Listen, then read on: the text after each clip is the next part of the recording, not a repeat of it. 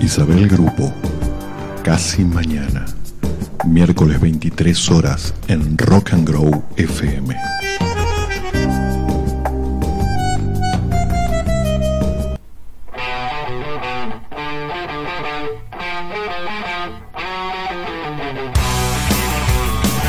Desde Buenos Aires, Argentina. 880 Rock and Grow.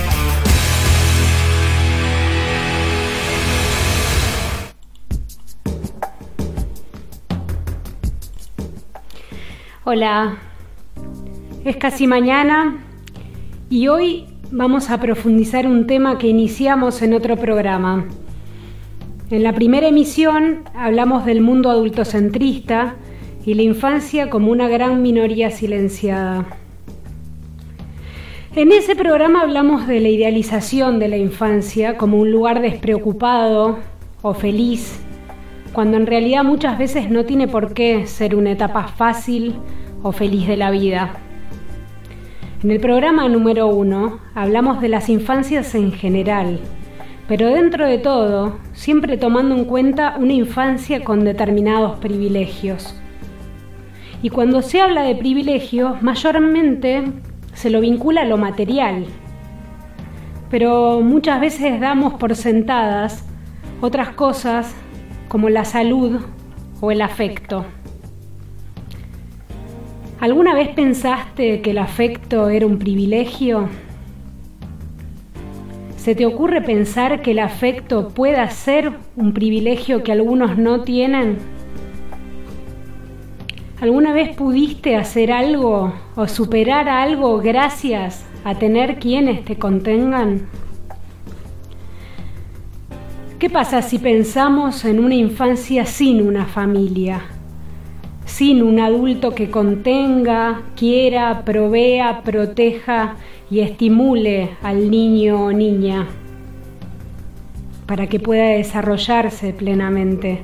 Crecer sin una familia creo que es un tema tabú, algo de lo que no se habla frecuentemente, por pudor, por incomodidad, por desinformación. En la Argentina las leyes de adopción hace que no sea tan fácil para los adoptantes poder llegar a concretar el deseo de ser padres. Pero las leyes y la burocracia son a veces incluso más hostiles todavía para las niñas que se hacen grandes en hogares sin poder egresar de ellos con una familia, ya sea la familia de origen o una familia adoptiva. Cuando hay un abandono o la familia de origen renuncia a toda tenencia o mueren los progenitores y no hay otros referentes, los plazos de adopción para que ese niño tenga posibilidad de ser adoptado son más breves, siempre y cuando ese niño sea sano, porque les es más difícil ser adoptados a los chicos que no tienen el privilegio de la salud. En algunos casos, cuando se puede restablecer el vínculo con la familia de origen, también los tiempos son más cortos siempre y cuando esa familia de origen esté en condiciones de poder hacerse cargo del chico sin poner en riesgo su integridad física, emocional y psicológica. Pero en otros casos, esas infancias quedan atrapadas entre la burocracia, litigios y apelaciones, y sin estar en estado de adoptabilidad, pero a la vez habiendo sido judicializados porque la familia de origen ponía en peligro su integridad. Y así hay chicos que pasan gran cantidad de su infancia esperando que expedientes vayan y vengan sin tener el derecho a crecer dentro del marco de una familia. Es complejo porque depende de, muchos factores, porque cada historia es distinta una con la otra Em, entiendo que depende de, mm, entre otras cuestiones, de la historia vital del niño, de quién es con, con quien el niño cuenta. Por ejemplo, no es lo mismo un niño que no, que no se presenta ningún, ningún padre, ningún progenitor y que, está en situación de, abandono, eh, en ese caso debería salir la adopción muy rápida. Em, depende también de la edad. No es lo mismo un chico de 12 años o, sí, adolescente que un, bebé sin ningún referente, como sin ningún referente, o bueno, en el caso de, de este caso que te conté. Depende también si es un grupo de hermanos. A veces son grupos de hermanos que van desde los 12, 13 años hasta los meses. Entonces también complejiza eso la estrategia. Porque siempre se intenta no, no dividir al grupo de hermanos, siempre, digamos, conservar el vínculo fraterno. Y también depende mucho de en qué equipo cae el caso de, este, de cada niño. Hay equipos que, digamos, durante mucho tiempo, digamos, intentan trabajar y trabajar y trabajar con la familia biológica em, una y otra vez y, bueno, muchas veces los casos de, digamos, de, padres con problemas con, digamos, con las drogas, muchas veces, eh, bueno, se, se ve, mucho, hay algunos que bueno, que logran recuperarse después de un largo tratamiento, entonces lamentablemente el chico tiene que esperar en un hogar a que la madre, el padre o el referente a cargo, digamos, logre recuperarse de una adicción quizás de larga data, entonces mientras tanto el chico espera en el hogar. Em, a veces son chicos que, bueno, que cuando se logra, digamos, eh, se ve que con la familia biológica no es posible, digamos, también tiene que ser un, camino terapéutico para, digamos, lograr... Eh, entender que con esa familia no, se puede. Eh, y bueno, entonces es como múltiples factores. También depende, digamos, si la familia está representada o no. Lo que te digo, digamos, los tiempos judiciales. Depende de la circunstancia de cada chico, depende, digamos, si es un grupo de hermanos o no. Depende de la edad. Cuando es más chiquito, menos, digamos, más rápido en general. Eh, y depende de los tiempos judiciales. Francamente hay juzgados que son trabajan muy bien, que tienen un equipo interdisciplinario muy comprometido y hay algunos que, eh, que uno, bueno, concretamente tengo uno que estoy pidiendo la adopción, pedí la adopción, cerca de cinco escritos presenté pidiendo la adopción y no terminaba de juzgado resolver, pero por un tema, digamos, de, de que corre traslado a un efector público, a otro, Em, y no terminaba de resolver, bueno, uno no termina sabiendo por qué, pero bueno, ahí el chico va perdiendo tiempo porque cada cumpleaños que el chico pasa en el hogar em, es, eh, se retarda, digamos, su, su posibilidad de ser adoptado. Eh, y es lamentable.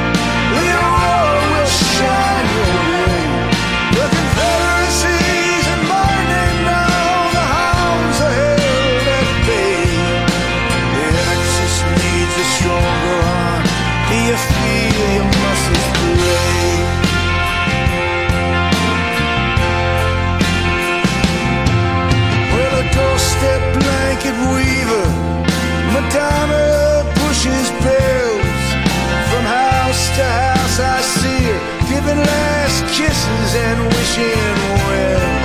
To every gypsy mystic hero that the kids might find a place who've been lost forever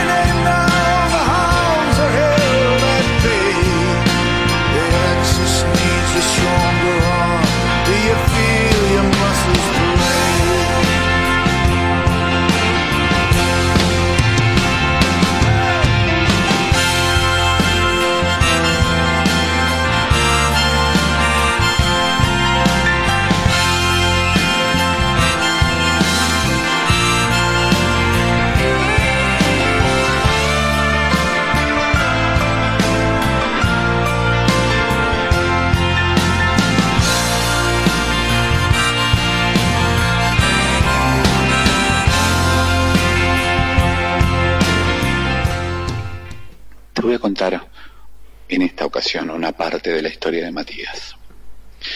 Él tiene nueve años, es hijo de un padre ausente, dos hermanos mayores y una madre enferma de cáncer en etapa terminal.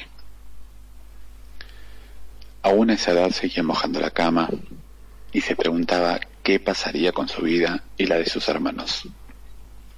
Como toda historia, las que conocía hasta ese momento, contiene desapego emocional, abandono, tristeza y amor, o por lo menos lo que él creía que era. No pasó mucho tiempo en que los tres, por parte de una vecina, escucharon las palabras de que su madre acababa de fallecer. No lloró en ese momento ni por mucho tiempo, y solo pensaba en cómo seguiría su vida de allí en más. Una tía de una amiga, de la hermana de una conocida, de la prima de su madre, o algo así, que habían venido de España junto a otras personas, descalzas y en barco, escapando a una mejor vida, a un país con más oportunidades del que tenían hasta ese momento, creyendo que aquí estarían mejor o por lo menos intentarlo. Y fue así que se enteraron de Matías y sus hermanos, para luego conocerlos a los tres. Esta pareja, muy enchapada a la antigua, sin hijos, de un día al otro, le demostraban amor, les ofrecían familia, cuidados, sonrisas y a veces vergüenza. Él estaba emocionado con una nueva vida. Su viaje en auto, al conocer la casa de ellos, fue el paseo más largo y extraño, jugando a recordar direcciones y teléfonos y nombres completos. Ellos jugaron, querían ver quién recordaba primero todos esos datos, ya que había un premio, y ese era chocolate. Por suerte para todos, todos lo recordaron y todos obtuvieron su premio. Tiempo después, se dieron cuenta que esos datos eran los datos de ellos. Tenían miedo que si se perdían, le podían dar esa información que ya se habían aprendido a cualquier persona para poder volver a su nuevo hogar. Hogar muy distinto al anterior. De una casa pasaron a un departamento con personas extrañas que sin darse cuenta pasaron a decirle padres. Al tiempo, obtuvieron la guarda preventiva, firmada por el juez Eduardo Cárdenas, para pasar a ser una familia completa o normal, Eso creían o querían todos.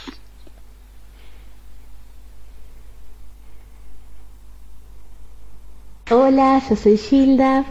Bueno, soy adoptada. Mis padres siempre me dijeron que era adoptada y que bueno, así como me adoptaron a mí, años después también adoptaron a mi hermana, a quienes soy mi hermana. Mi adopción fue una adopción plena, es decir que eh, digamos que la familia biológica perdió todo derecho a reclamo alguno sobre mi persona y viceversa. Y hace unos años eh, tuve la necesidad de saber más sobre mi origen y me acerqué a la oficina de Hijos Paraná y ellos dieron con mi partida de nacimiento original. Eso fue una fue algo increíble porque en esa partida eh, figuraba con otro nombre y apellido y bueno ahí me enteré que me habían dado un nombre, ¿no? Eh, me llamaba Regina Daniela Ramírez. Y bueno, un tiempo después, con esa partida de nacimiento, me acerqué a tribunales y eh, pude conseguir el expediente de adopción en donde estaban los datos de, de mi familia biológica. Ahí también descubrí que quien fue mi progenitora era menor de edad, tenía en ese momento 17 años y todos los trámites eh, de adopción los hizo con su mamá. Mi nombre es Macarena Trigo, soy poeta, actriz, directora de teatro.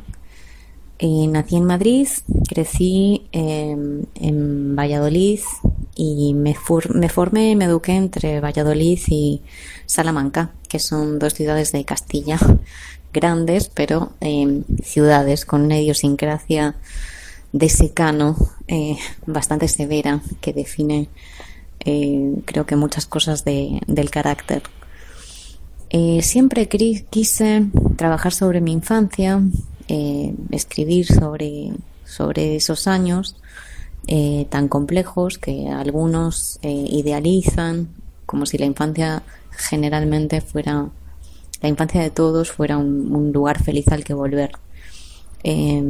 la verdad es que no, no creo para nada en ese discurso porque crecí rodeada de niños que no tenían ninguna de las bondades eh, a su alcance de esa supuesta infancia feliz. Eh, la mía, desde luego, no, no lo fue.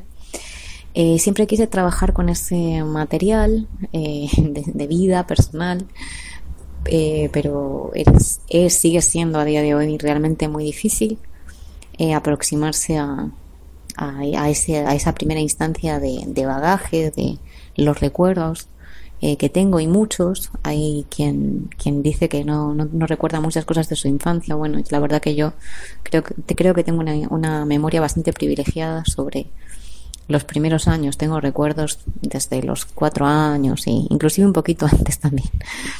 Eh, pero bueno, no es fácil, como digo, y hasta el momento la realidad es que lo único que conseguí hacer eh, próximo sobre esa sobre esos años fue escribir el unipersonal de teatro Por eso las curitas, que es una obra eh, biográfica, autobiográfica, que estrené en 2014 en el Teatro Polonia, acá en Capital, y después retomé una segunda temporada en 2017 en El Brío.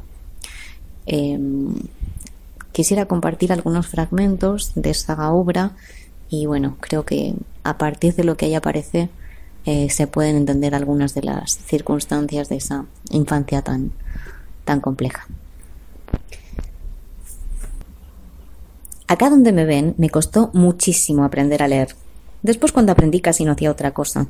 A esta niña le tiras un libro y como los perros con los huesos, todo el día ahí. Ni se menea, decía mi madre.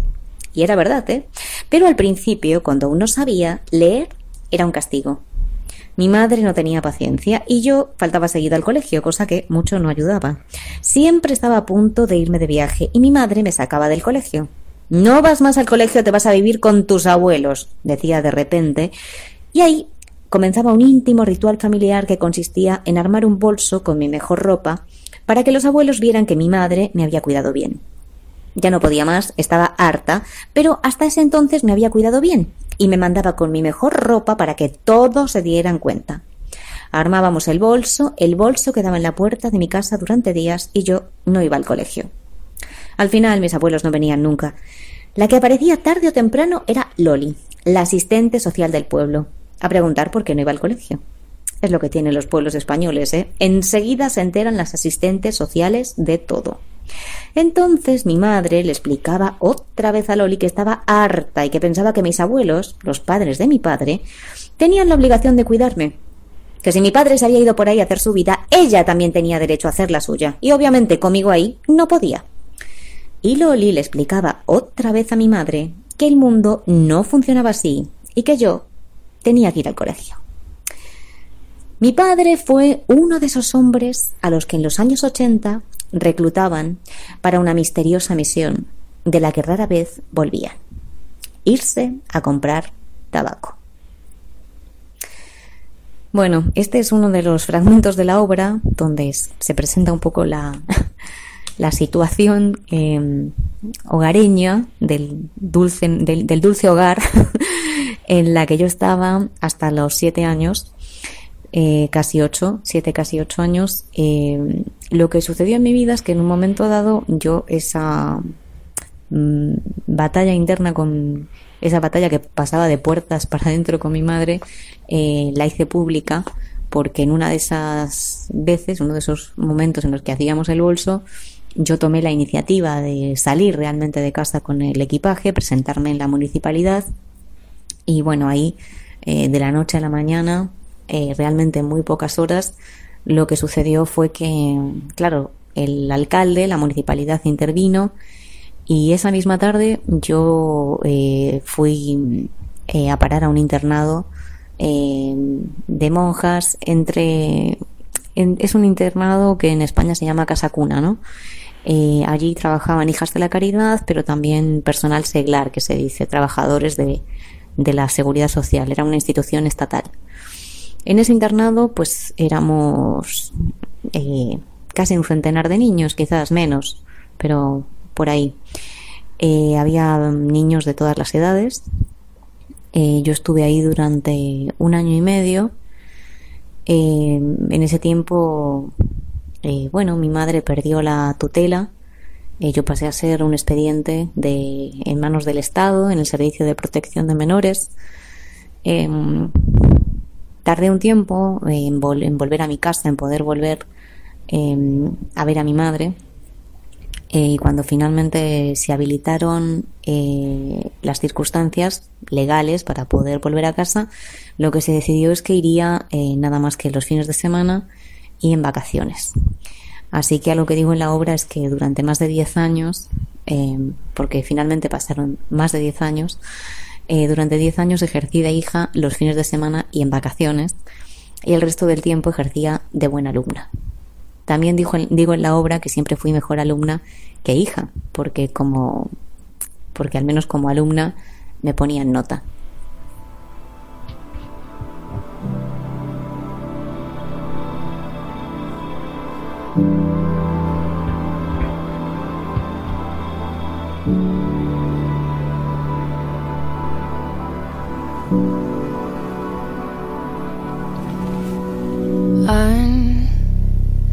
Until the mess is tied, till my burns are gone.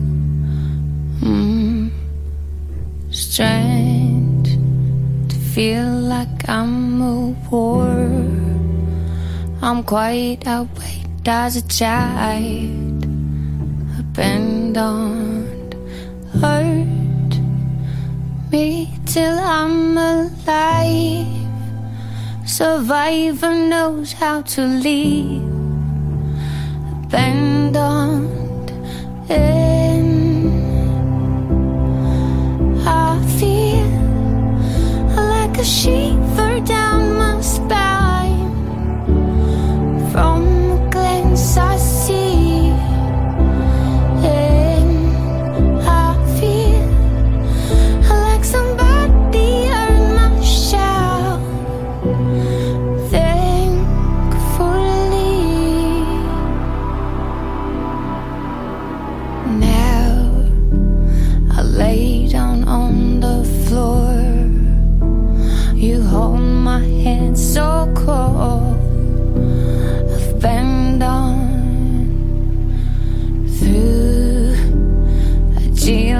silence all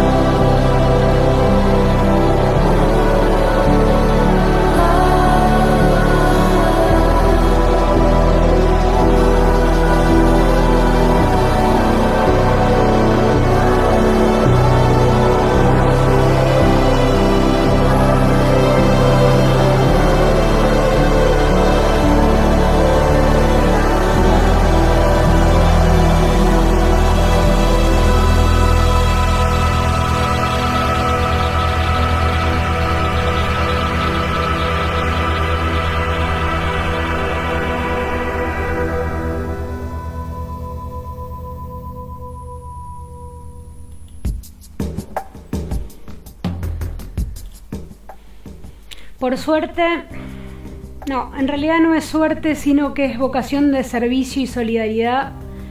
Hay hogares que se preocupan por el bienestar de muchos niños, niñas y adolescentes. Los atienden, les dan amor y construyen en el marco institucional una familia en la que esos chicos no están simplemente esperando que se resuelva su situación judicial, sino que son tenidos en cuenta. Se les festejan los cumpleaños, tienen gente que pone muchísimo de sí misma para que puedan tener una infancia feliz. Si bien los hogares reciben un dinero estatal, es solo un porcentaje de los gastos para, pagar, para darles el marco necesario a estos niños. Ellos necesitan recursos para afrontar diversas terapias y contención, ya que se trata de infancias que sufrieron duelos, abandono, desamparo o diversidad de abusos.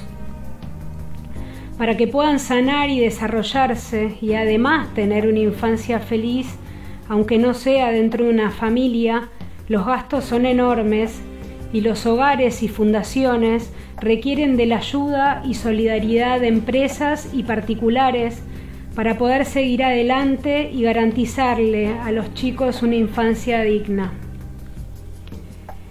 El hogar con el que me comuniqué cuando quise hacer este programa tiene 17 chicos, todos judicializados, entre 2 y 11 años. El hogar hizo una página en la que artistas, artesanos y otros donan sus productos para que puedan vender a beneficio de la fundación para que eso ayude a cubrir algo de los gastos mensuales. Si tenés que hacer un regalo, tal vez puedas darte una vuelta por la página a ver si te gusta algo. Y además de, adquirir algo hermoso podés colaborar con los chicos a través de la fundación. La tienda online es tiendahogarportaldebelen.com tiendahogarportaldebelen.com Y si tenés hijos y tienen ropa que ya no les entre, que esté en buenas condiciones, o disfraces, o juguetes, podés comunicarte para hacerles llegar esas cosas. Incluso si querés colaborar con dinero, podés escribirles también al mail info arroba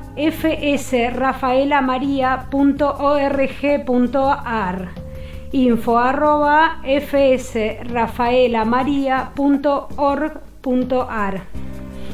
A veces desestimamos el aporte que uno puede hacer desde el pequeño lugar, pero toda ayuda es vital para poder llevar adelante estas movidas enormes que le cambian la realidad a otros.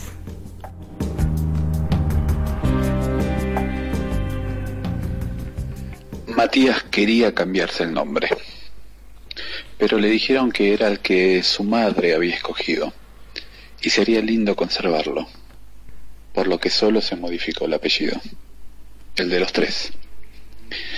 En ese momento ya estaban en el colegio y ese acontecimiento fue extraño para todos. Él había nacido ese día. No solo era una sensación, sino en los papeles. Él era una persona nueva y se sentía más extraño que antes.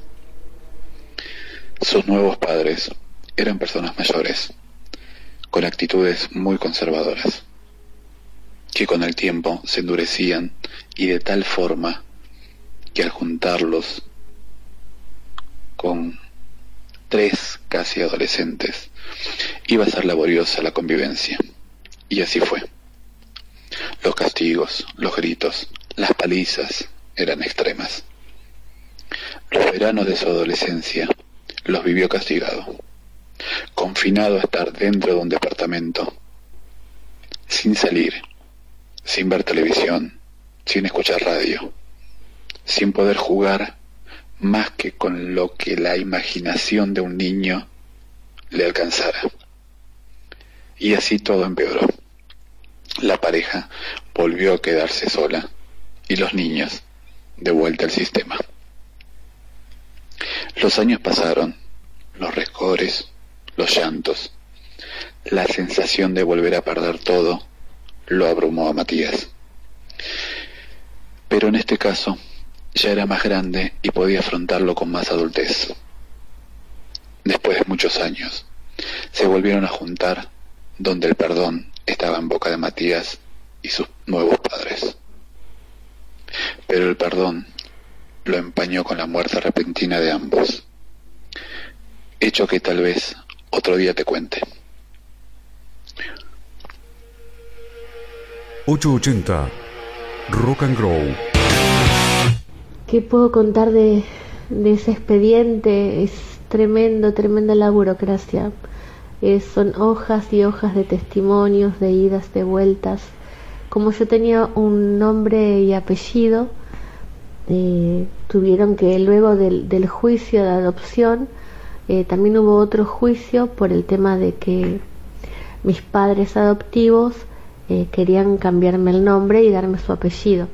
Así que bueno, eh, hoy mi nombre original es o fue Regina Daniela y mi nombre hoy es Gilda Daniela. Mis papás consideraron dejarme el segundo nombre, que es como que me pareció un gesto muy lindo de parte de ellos. Bueno, la cuestión es que con el expediente de adopción, este, yo ya estaba viviendo acá en Buenos Aires, eh, me fui un fin de semana a Paraná, encuentro el expediente de adopción y mi mejor amigo me dice tenés que buscarla, tenés que saber quién es, tenés que saber más.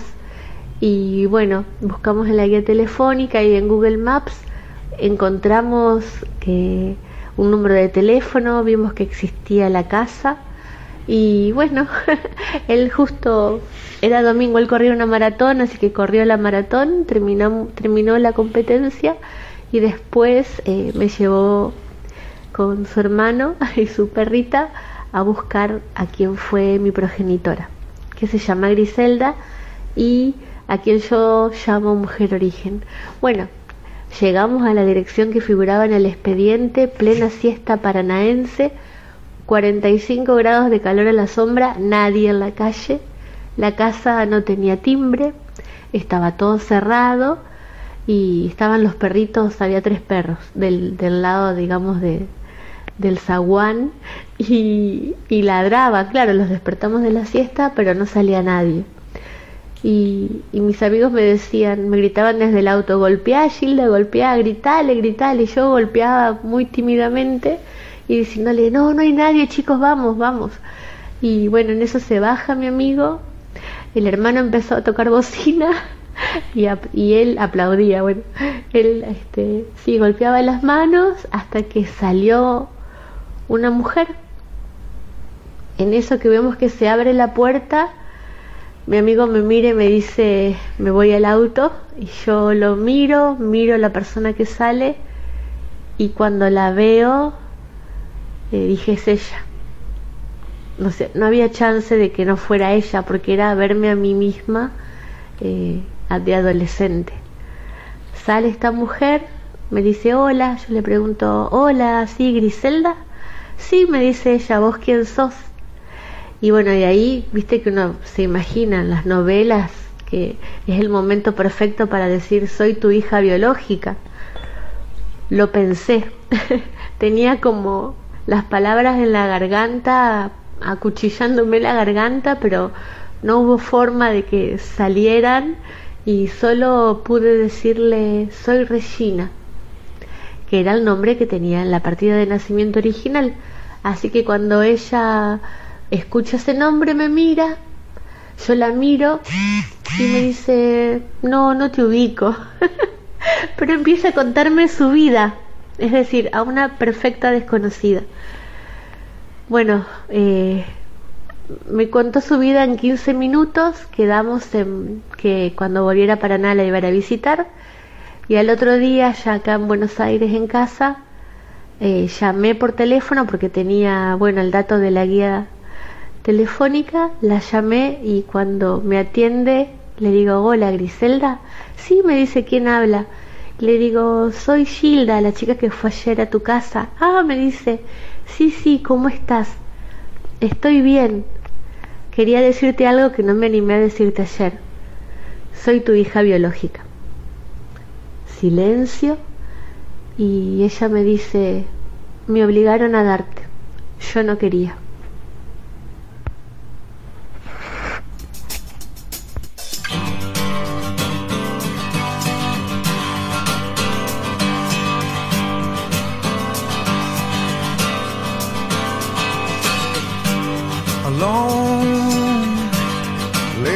Listless.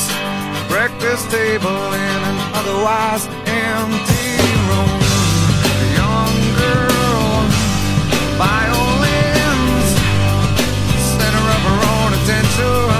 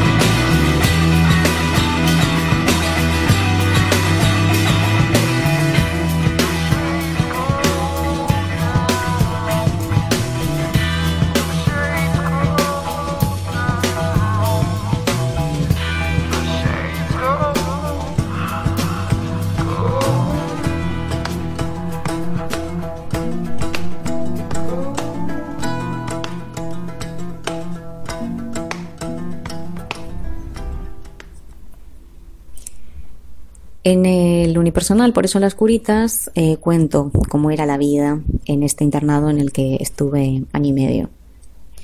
Y bueno, lo explico de este modo. Un internado estatal es un lugar extraño, no hay dos iguales. En el mío había un horario para todo, para levantarse, para comer, para estudiar, para ver la tele, para jugar, para rezar y para dormir. Todo tenía un orden lógico. Nos dividíamos por grupos de edad y sexo. Cada grupo tenía una letra y cada niño un número. Toda mi ropa estaba marcada con un 12D. La ropa sucia de todos se lavaba en el sótano en unas máquinas enormes. Desaparecía unos días y luego reaparecía toda la ropa de tu grupo limpia. Ahí era muy útil lo del 12D. Para recuperar tu ropa interior era fundamental, por ejemplo. Los fines de semana la mayoría se iba a su casa. Se ponían la ropa y los zapatos de ir a casa. Todo muy ordenado. Contado así parece feo, pero a mí me gustaba, porque en mi casa nunca encontrábamos nada. Nos la pasábamos diciendo ¿dónde está el chisme del coso ese? Y ni el chisme ni el coso aparecían nunca. Durante un tiempo no fui a mi casa. Era un 12 de modélico de lunes a lunes. Como los fines de semana éramos menos niños, hacían cosas que tenían su gracia. Nos sacaban de paseo, nos daban chocolate de merienda y hasta algo de propina que podías gastar en el kiosco. Yo tenía una práctica curiosa. Cuando lo estaba pasando muy bien, cuando casi olvidaba que era un 12 de modélico de un internado de monjas, iba al kiosco y me compraba un pepinillo en vinagre. Se vendían así, sueltos, como una golosina más. De 10, de 15 y de 25 pesetas. Yo me compraba uno de los grandes, de los de 25. A mí no me gustaban nada los pepinillos en vinagre. Me obligaba a comer uno cuando estaba contenta, como para compensar el exceso de felicidad. Bueno, digamos que yo tenía una manera muy singular de ver el mundo. En mi casa se decía mucho eso de ríe, ríe, que luego llorarás. y bueno, yo era muy, estaba muy, muy, muy, muy educada en esa idea.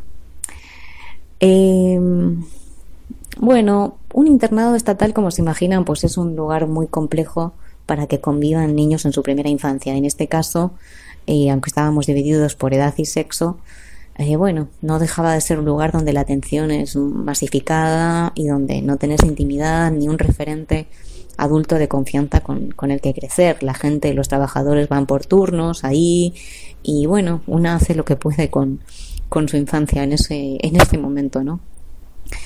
Eh, al año y medio de estar ahí, eh, la política de ese espacio cambió y bueno, a muchos de los niños nos distribuyeron en otro, otra modalidad de internado, algo que entre nosotros llamábamos los pisos y que en España es conocido como hogares funcionales.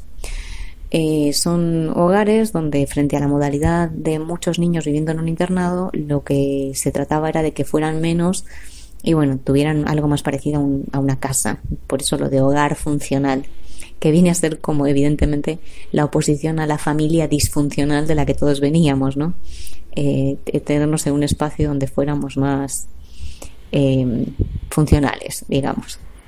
En mi caso, eh, ahí sí estuve, estuve, estuve en esos hogares 10 años hasta que cumplí la mayoría de edad y era un piso eh, donde yo convivía con otros cuatro niños em, y bajo el cuidado de una hija de la caridad. Estos pisos, en concreto donde yo estuve, en Valladolid, cada piso estaba atendido por una sola hija de la caridad. Una mujer que vivía con nosotros y que a todos los efectos pues desarrollaba las funciones de una madre, en el sentido más eh, profundo que se puedan imaginar.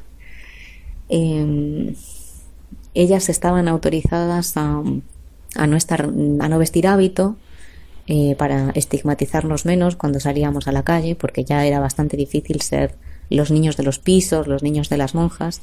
Ellas podían salir sin hábito y eso, bueno, nos permitía, eh, parece que no, pero un mayor nivel de integración eh, del que puede generar un, una situación así, ¿no? No es fácil ir paseando cuando eres niño de la mano de una monja, creo. Nadie, o sea, no, no, no es algo que uno imagine para su, para su vida. eh, yo tuve la suerte de que Sor Clara, Sor Clara Gutiérrez, que fue la persona que me, me, crió, eh, fuera una mujer verdaderamente amorosa. Lo es, todavía vive, está jubilada hace mucho en, una residencia en Palencia, que es un pueblo muy chiquito. Eh, y bueno, establecí con ella un vínculo muy amoroso, esto de mucho cuidado.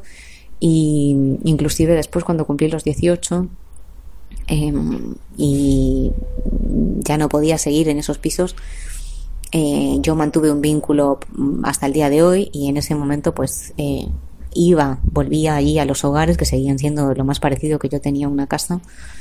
Eh, iba de visita, me quedaba los fines de semana, eh, ayudaba con los niños que estaban en ese momento inclusive. Eh, para mí fueron siempre un, un espacio de, referencia. Bueno, el gran cambio en relación al internado es que esto, ahí éramos menos niños y podíamos recibir mejores, mejor, un mejor cuidado. Eh,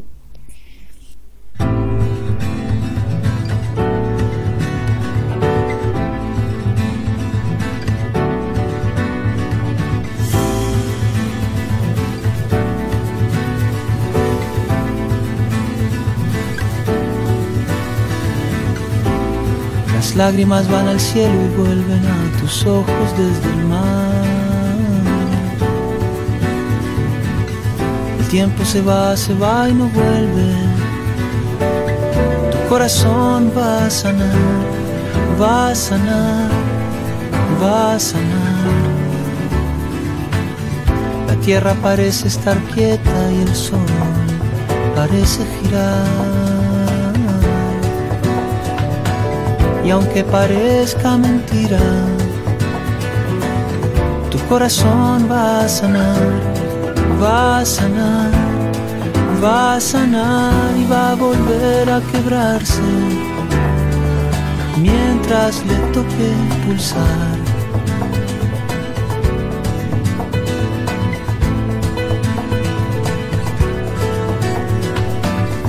Y nadie sabe por qué un día el amor nace ni sabe nadie por qué muere el amor un día. Nadie nace sabiendo, nace sabiendo que morir también es ley de vida.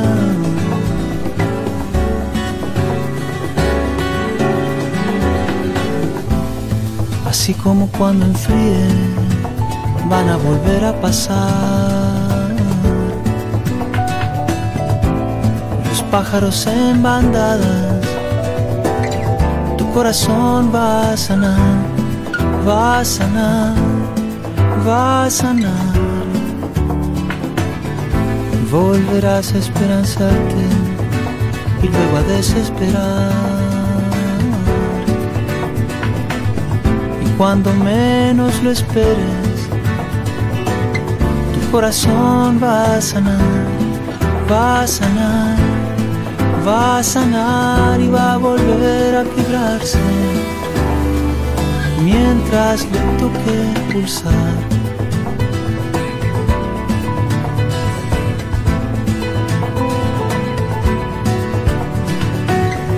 Nadie sabe por qué un día el amor nace, ni sabe nadie por qué muere el amor un día. Nadie nace sabiendo, nace sabiendo que morir también es ley de vida. También es ley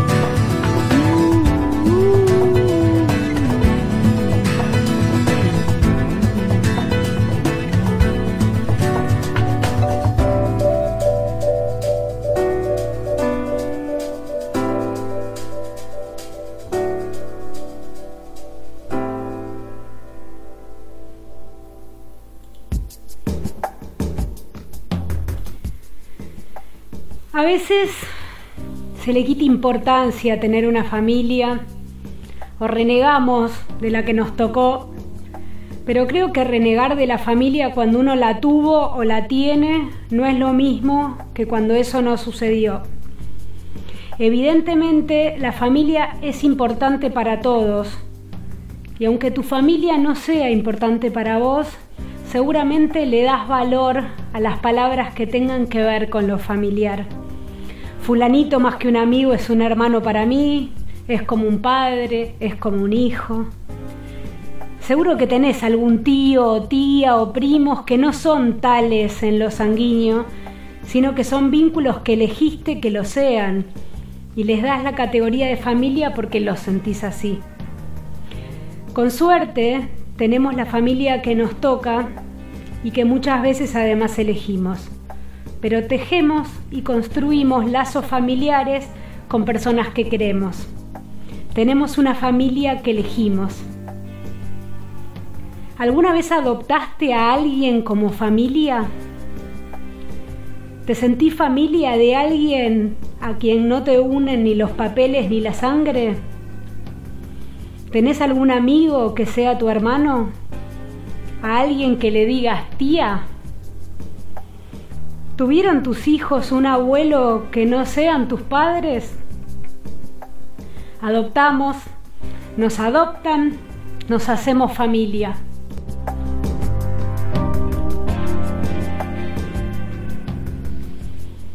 Hoy Matías tiene 38 años, 37 si no cuenta el año 2020, que se niega a sumarse un año que no vivió por la pandemia. Y tiene una familia más allá de papeles o biológica. Tiene una familia que lo aceptó, que abarca personas que lo hicieron sentir que es querido. Y esa es la adopción que más lo hace feliz, la adopción del corazón. Yo soy Matías y esta es mi historia.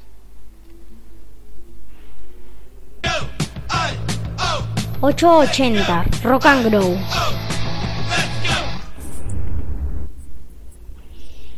Me alegré mucho de que Isabel Grupo me invitara a participar de este programa porque no abundan los espacios donde se puede reflexionar en voz alta sobre lo que implica este tipo de, infancias. Y también, bueno, pues porque mi testimonio no deja de ser el de una española eh, que de, desde acá la mirada sobre España pues está desmedidamente idealizada en muchas ocasiones y bueno, esta realidad social existe desde siempre y es compleja eh, y no es menor. Pero está invisibilizada porque claramente somos una población, eh, la de los, me incluyo, ¿no? La de los, la gente que pasó por el servicio de protección de menores, la gente que tiene un expediente abierto en, en las instituciones estatales, eh, que en pocas ocasiones eh, se les sigue después, tienen un seguimiento y un acompañamiento cuando pasan a la vida adulta. Eso a mí siempre me generó como eh, una gran contradicción, es mucha la paradoja de pensar que eh, nos acompañaban mientras éramos niños, pero se presuponía que a los 18 años teníamos que encontrar algún camino, ya fuera desde el trabajo o volviendo con tu familia.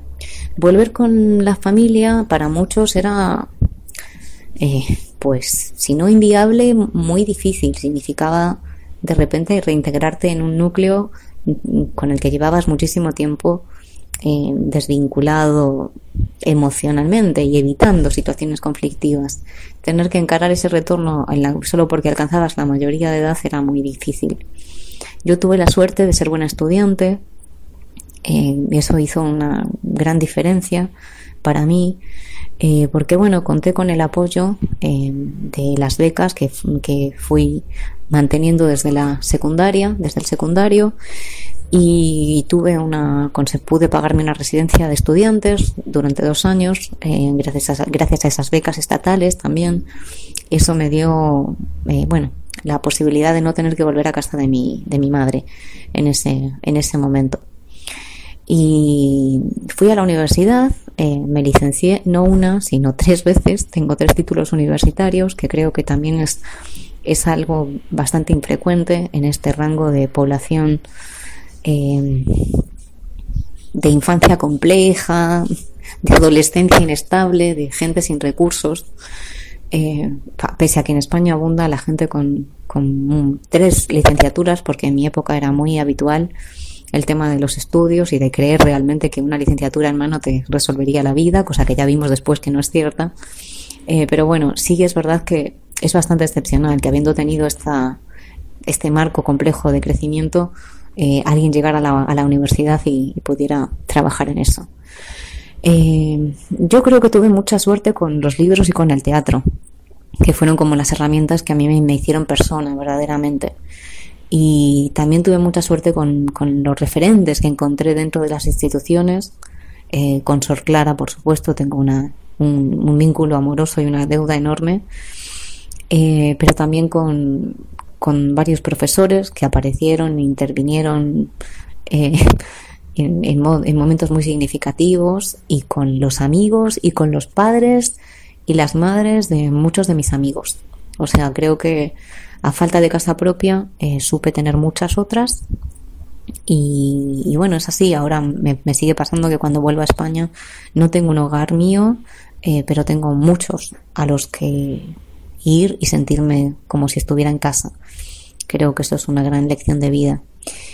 Y cuando vine a Buenos Aires, que no, yo no tenía decidido ni muchísimo menos que me iba a quedar a vivir acá, algo de lo primero que pasó fue que la primera, una de las primeras veces que me preguntaron por mi familia, eh, yo decidí contar de buenas a primeras gran parte de esta historia que estoy compartiendo hoy acá, ¿no? Decir que, que no tenía un vínculo familiar, que había sido criada de esta manera, que, en fin, contar esto, verbalizarlo eh, a un universo totalmente extraño y ajeno, para mí fue un gran avance, porque durante mucho tiempo en España yo, no sé, como que lo ocultaba todo esto, ¿no? Sobre todo cuando era más joven. Eh, la gente que me conocía de siempre, pues lo, evidentemente no tenía problema con eso y tengo la suerte de tener amigos que me conocen desde los ocho años. Pero cuando eh, me presentaba como adulta ante grupos nuevos, a los diez y tantos, veintitantos, veintipocos, era incapaz de articular todo esto y estaba muy cansada de tener que presentarme como la niña de las monjas y explicar mis heridas y mis traumas a partir de, esa situación de no familia y de estar sola, sentirme sola en el mundo. Entonces, bueno, sé que cuando llegué acá a Buenos Aires, poderlo contar, ob- obviamente también muy a salvo en la, en la enorme distancia de los 12.000 kilómetros, supuso un gran cambio. Y también creo que acá en Buenos Aires, cuestiones como el biodrama en el teatro y el, el psicoanálisis en general como eh, disciplina que, a la que están todos muy acostumbrados, cosa que en España tampoco pasa, bueno, fueron herramientas que a mí me permitieron llegar a escribir en su momento este texto, eh, por eso las curitas, y después dar el enorme paso de convertirla en obra y defenderla desde, desde el escenario.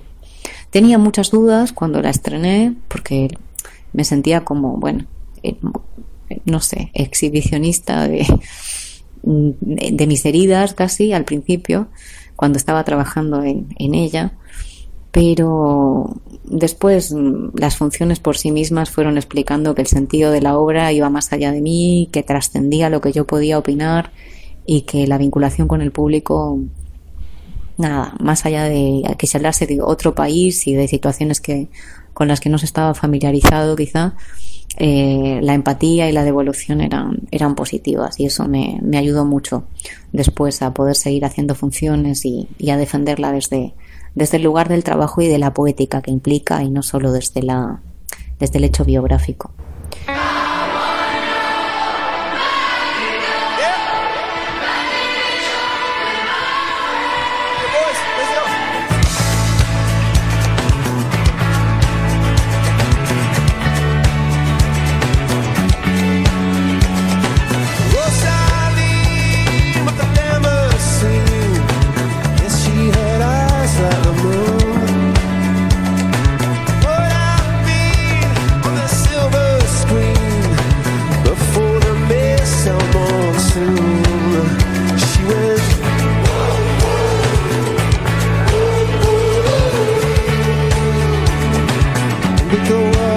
Heaven today. Bombs going boom, boom, boom, boom. She say, I wanna